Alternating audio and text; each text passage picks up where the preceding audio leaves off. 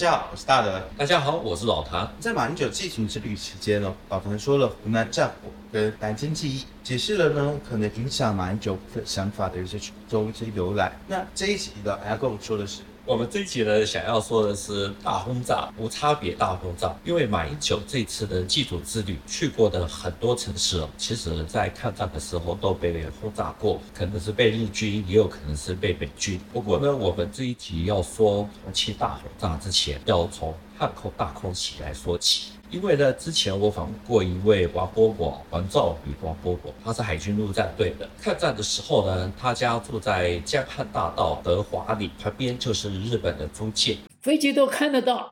很明显，可是不是很高。以前飞得很高时候，我们也有看到飞得很高。后来不飞高了，可是也不会很低，因为丢了个燃烧弹了，也会对它不利啊。这边是日本租界，日本租界他们有很多粮仓啊、武器仓库啊，轰炸他们。就这一边呢是日本租界以外，炸他那个地方的时候，风会吹嘛，炸弹就飘到我们这边来。那一次死了五百多人。日本一看美国飞机来，都是跑了防空洞里面躲起来了。日本人那个伤兵，我也有看到，那个没有几个跑出来，跛了腿的、拄了拐杖的，没有几个，还还在看仓库。飞机飞走了，还是他呀？仓库里面没有炸掉，他还是要看呢。日本人精得很呢。这个空袭的起因呢，主要是在抗战的末期，日军发动的一号作战。一九四四年的十二月，为了要阻止日军继续的推进，所以那个时候美军试验的地毯式的轰炸。陈纳德所领导的美军那个时候开始多次的轰炸在武汉的日军的设施。可是呢，在一九四四年十二月。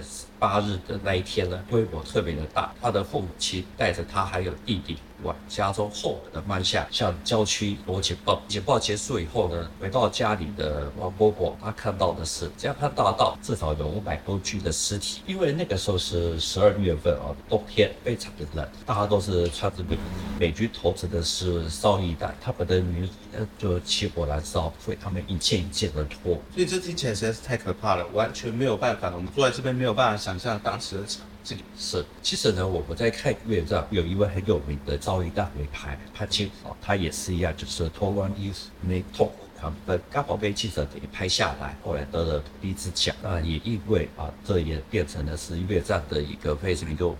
一张照片，他后来呢移居了加拿大，成立了千湖国际基金会，也变成了风雨和平的幸存者。那可能一开始有提到说要说重庆大轰炸，对。可是呢，我们为什么会先说这个汉口的这个大轰炸开始？因为马英九这次到了重庆参观了抗战遗址博物馆。在解说演说到日本对重庆大轰炸进行的这种无差别大轰炸的时候，马英九连说了两次“日本专炸平民”，专专门炸平民，日本专门炸平民。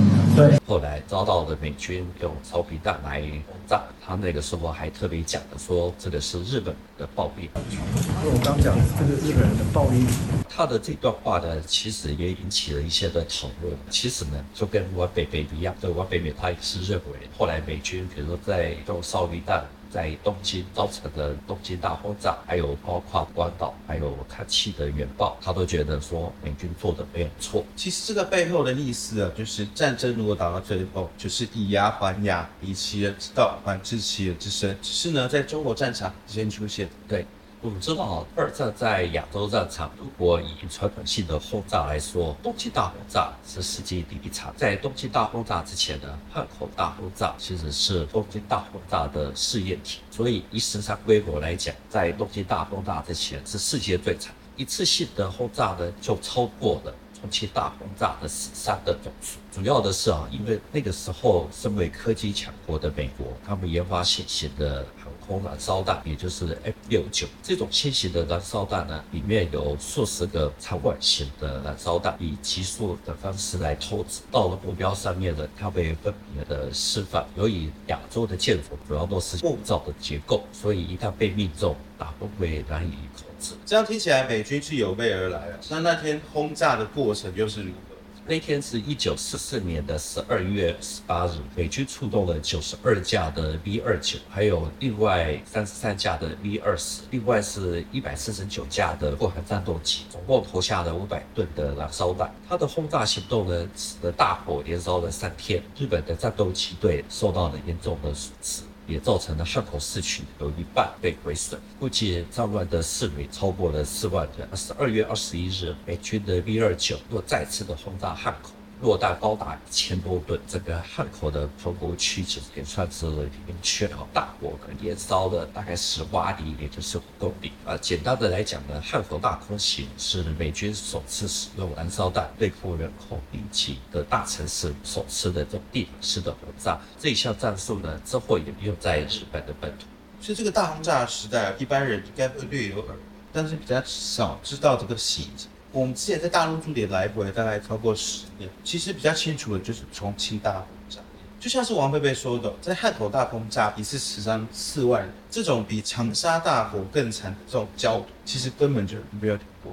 因为这次的轰炸死伤的人数是如此之多，所以重庆国民政府不太好讲。那像蒋介石的日记，还有几句。稍微带到，比如说他有提到说，这次的轰炸美军没有经过他的同意，也没有事先的照会。最特别的是，蒋介石还在这些文字的前面写了“血耻”两个字，可能是不方便说什么，毕竟在那个时候一切都得靠别人。是，重庆大轰炸，他直接的死亡人数大概是九千九百九十人到一万一千九百人。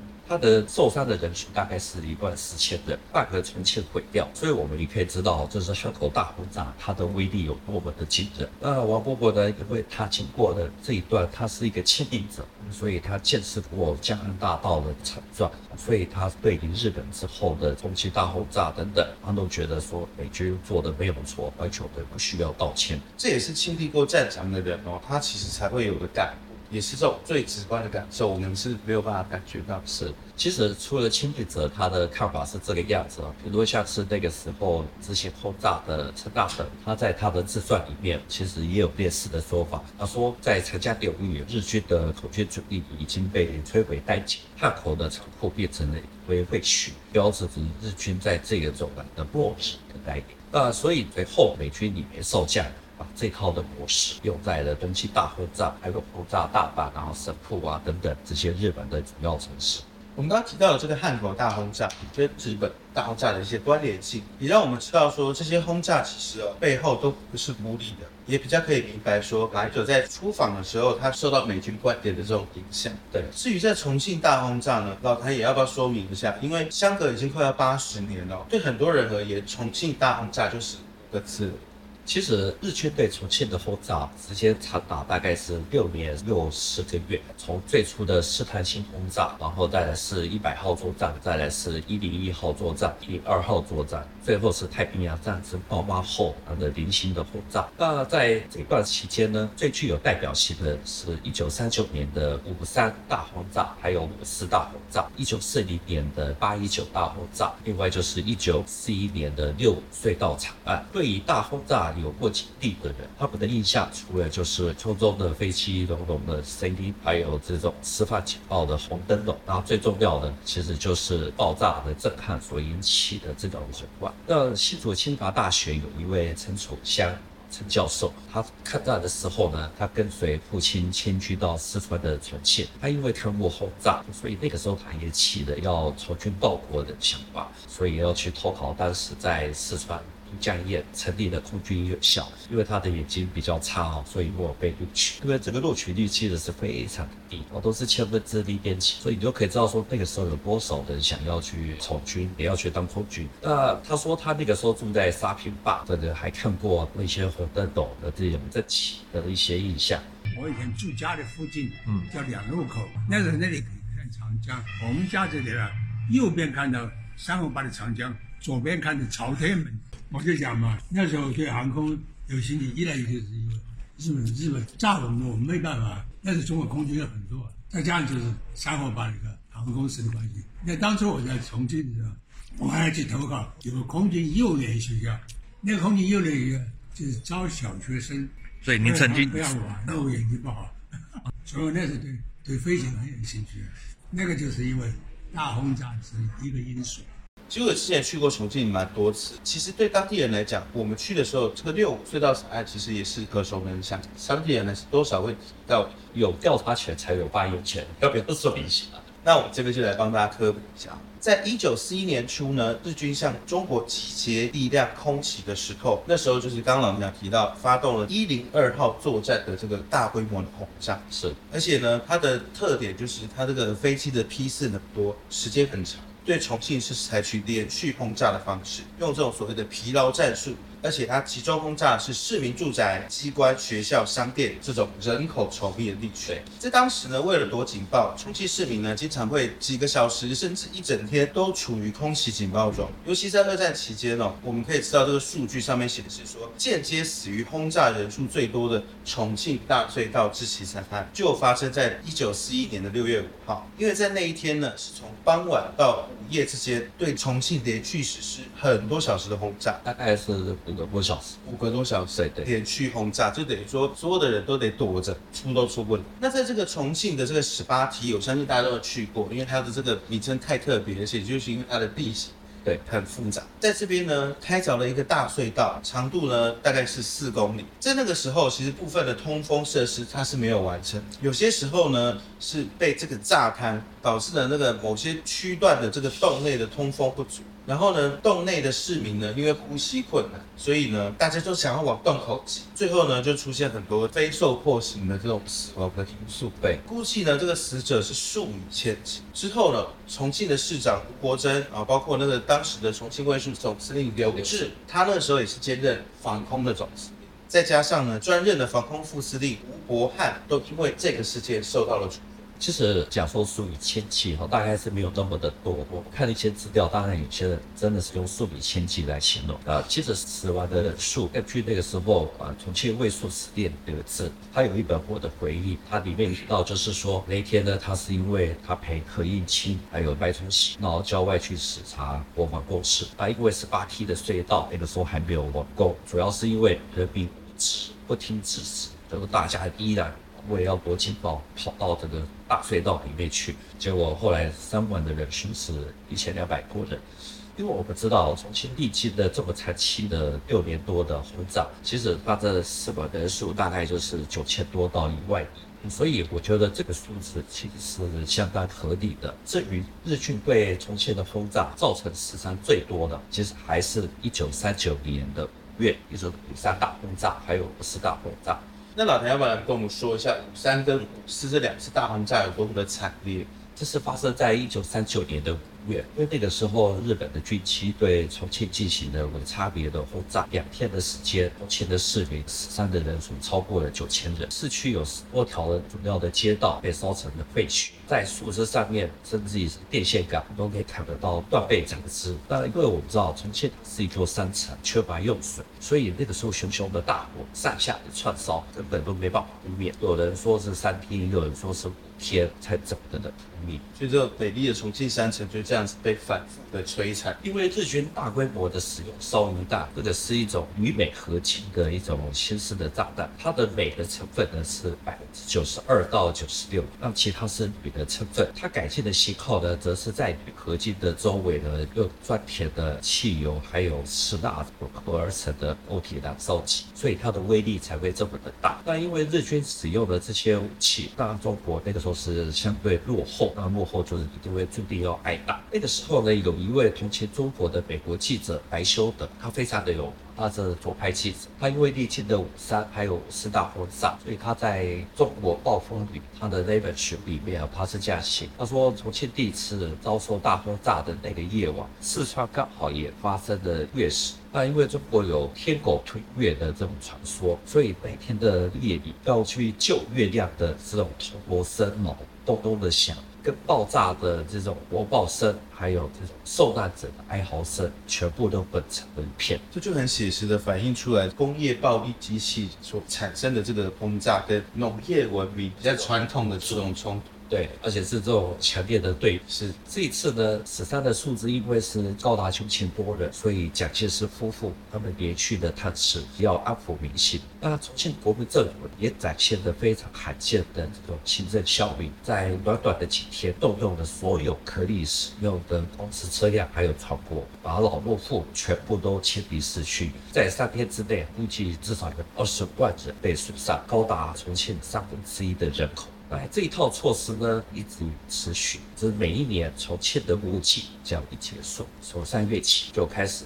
化的宣传，如果你不走没关系，你就没有平价的可以买。总之，透过了种种的手段，把人口硬性的疏散到乡下。那重庆也规定，建筑物都一定要留下防火巷，不能有明确超过十间以上的这种房屋。那如果有，也要拆掉。所以呢，在三还有五次大轰炸之后，除了六五隧道惨案，就算之后出动再多的飞机，比如说像是八一九大轰炸，整个的重庆的直接的死伤人数，其实都。都能有效的降低，这样听起来让我们难免想到乌俄战争。就算你要打交战的话，人你也要先疏散，对，否则呢，全部死光了，没有有生战力，这就正中敌人的下怀。是。那当然了，其实重庆那个时候还是有人住，只是没有那么的拥挤，而且日本飞机也不是只有炸重庆，它还是会炸成都啊等等其他的地方。所以那个时候呢，有一副的对联非常的传神，他是这样写啊：朝朝闻鸡起舞，夜夜枕戈待旦。所以很批是想起鸡蛋，就跟我们现在时事有搭上，但其实主要都还是谈淡色变。对，这个对联听起来稍微有那么一点。说说的是，其实我国空警报，尤其是在重庆，我知道重庆是中国的四大国，尤其是在夏天，那种湿度非常的高，所以是非常的难受。所以天气如果一热，如果在防空洞或隧道里面，如果你要待超过三天或四天以上，光是想起来，像我们这种比较胖的，听起来就很难受。对，所以你你可以想见说那个生活品质，然后里面一定是空气污浊、闷热、冰。这个也必须要有一些坚韧的意志。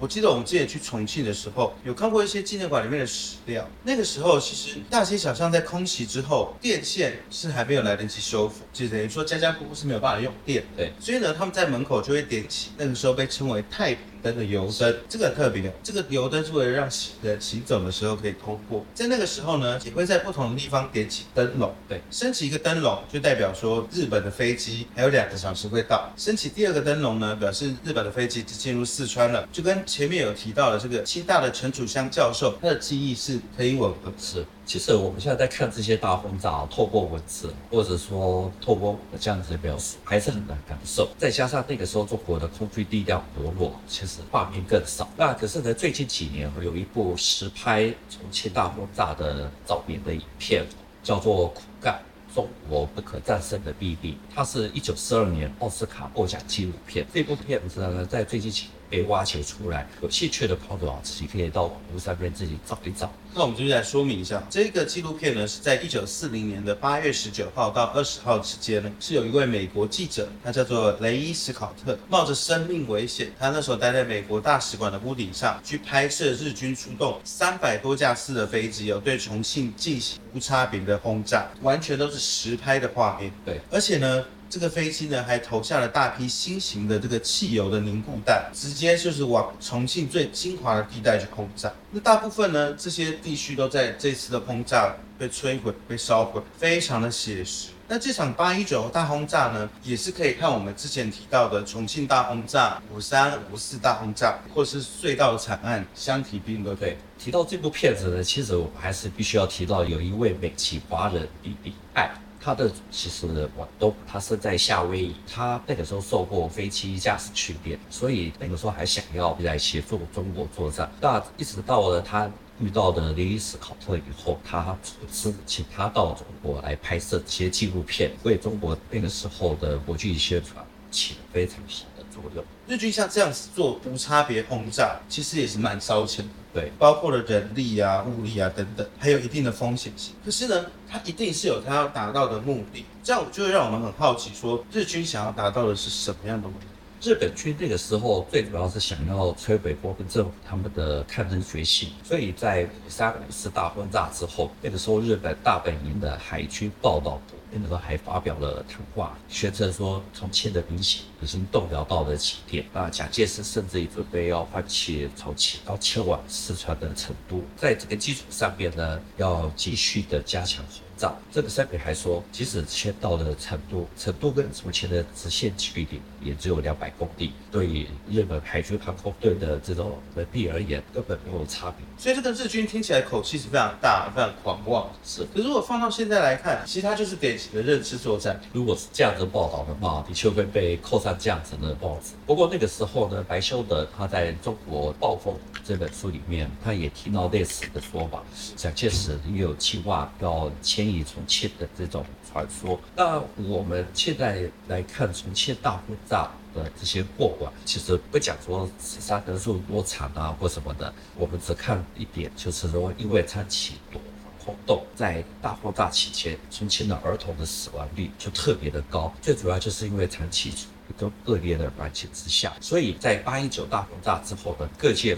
呼吁说要捐款，要购买五百架的飞机，要以空制空。这也是我们比较好奇的地方哦。那时候国军的空军很弱，海军基本上等于没有。是，可是感觉起来也不至于就是一直没有对策可以对付日军。我可不讲空军了，我们只讲地面的防炮。像防炮那个时候其实是非常的少，甚至白修的他的书里面还说，防炮高射炮很多都没有弹线，所以你也打不高，它的射程相当有限哦。那所以在一九三八年的武汉大轰炸之后呢，中国空军基本是没有的，一切就只能任人宰割。仅存的战机呢，其实性能也太差，这空云机也等于没有用。那有一度呢，像是成都的空军实校，它里面有一些训练用的初级教练机。也得跑警报，也等于说人要躲警报，飞机也要躲警报。那所以呢，在附近的居民呢，那时候只要看到飞机起飞，朝西起飞，就知道说现在要开始去躲警报。看到飞机回来的，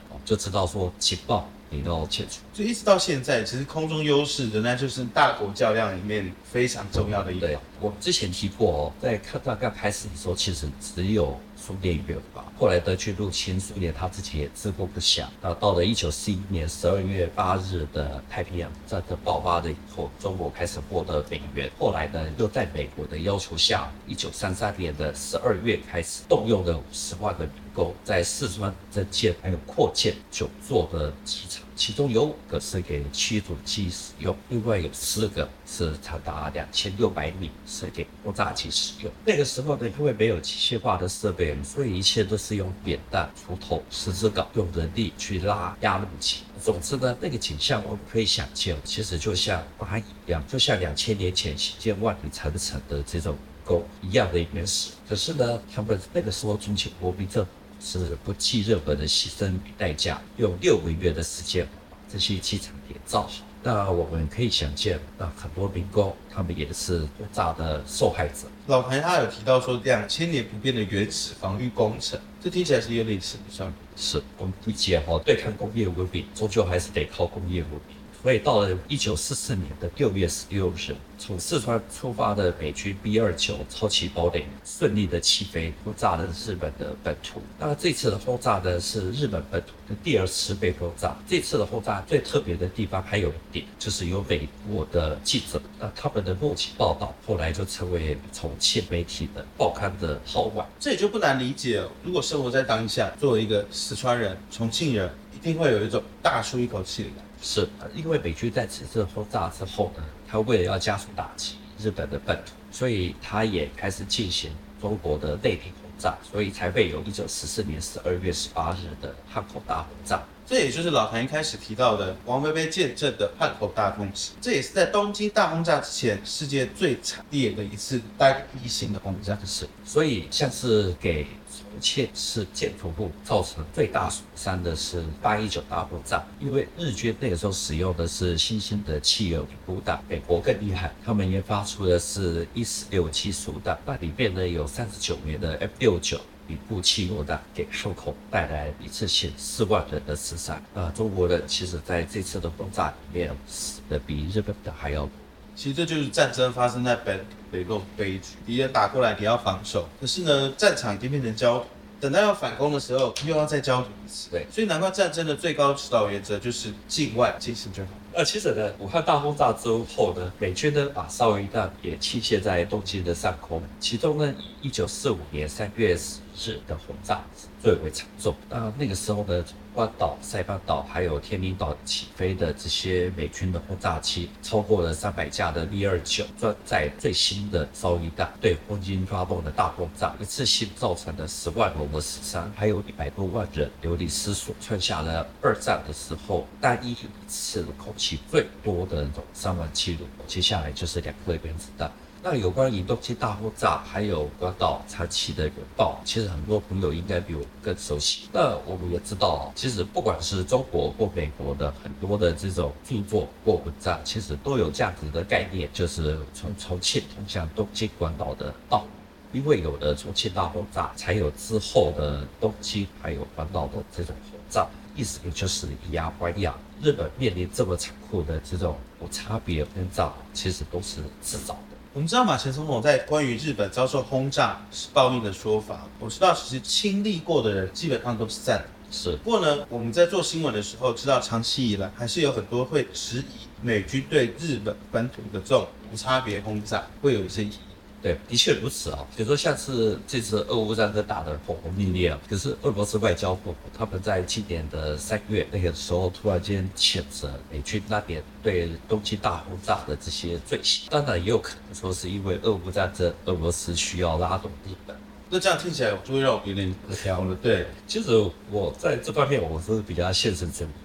主要是认为说，来自于外交单位他们的这种赞美或者说是谴责，其实都不用太端正，一切都还是看实质的原则。也因为战争其实就像是地壳板块的这种错动，我们没有办法完全的避免。我们人类能够做的唯一做的，其实就是在断层带它的两侧，在一定的范围内不要去新建房屋啊等等。这个道理呢，其实也是一样可以用在大轰炸方面，也就是战火要尽量的低。去波及到平民的外线，这也才能够避免之后自己的被无差别的对待。更重要的是，你如果是战胜的一方，也才能够让战败者会用道德论来谴责你，说你不讲武德才打赢。这种政治或是外交上的实力，在这个念头和动机上实在是太复杂了，实在是很难参透。是，因为这一期已经要到尾声，那我们这一集。主要是在讲重庆大轰炸，从他来讲起。所以，像一开始见证重庆大轰炸最初的五三五次大轰炸的白修德，在他的中国的暴风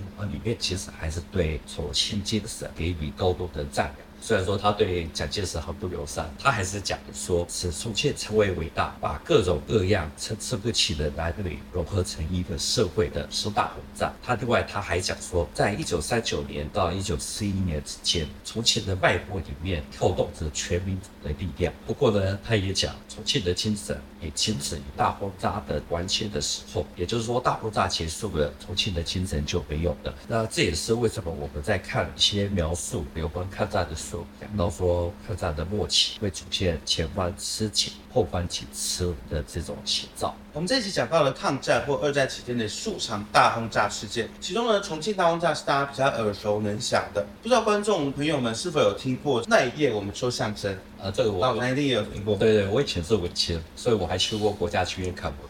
对，我小时候就是非常爱听这个。然后呢，其中一个段子记得很清楚，他就是在讲躲防洞，是的，也就是重庆多防洞的故事。这也是我对这个重庆大轰炸这个事件最早的一个记忆。小时候觉得挺好笑的，那你等到你长大的时候，其实你再去钻研里面的这些文字啊，或是对白啊，你就可以发现说，这个其实是一种记忆深刻所留下来的一种记录，是那个年代当地人心中留下的一个很深很深的伤口，才会被写成段子啊，写成故事的等等等。那我们今天的节目呢，就讲到这边。台面度新闻历史汇流处，军事是故事的主战场，只取一瓢饮，结合军事历史跟人文的节目，除了在 YouTube 上面可以观看，给我们留言跟评价。之外，也欢迎大家用 Podcast 收听。欢迎听众呢到 Apple Podcast 上面给我们五颗星的评价，还有留言。再次谢谢老樊，谢谢大家，我们下周见喽，拜拜，拜拜。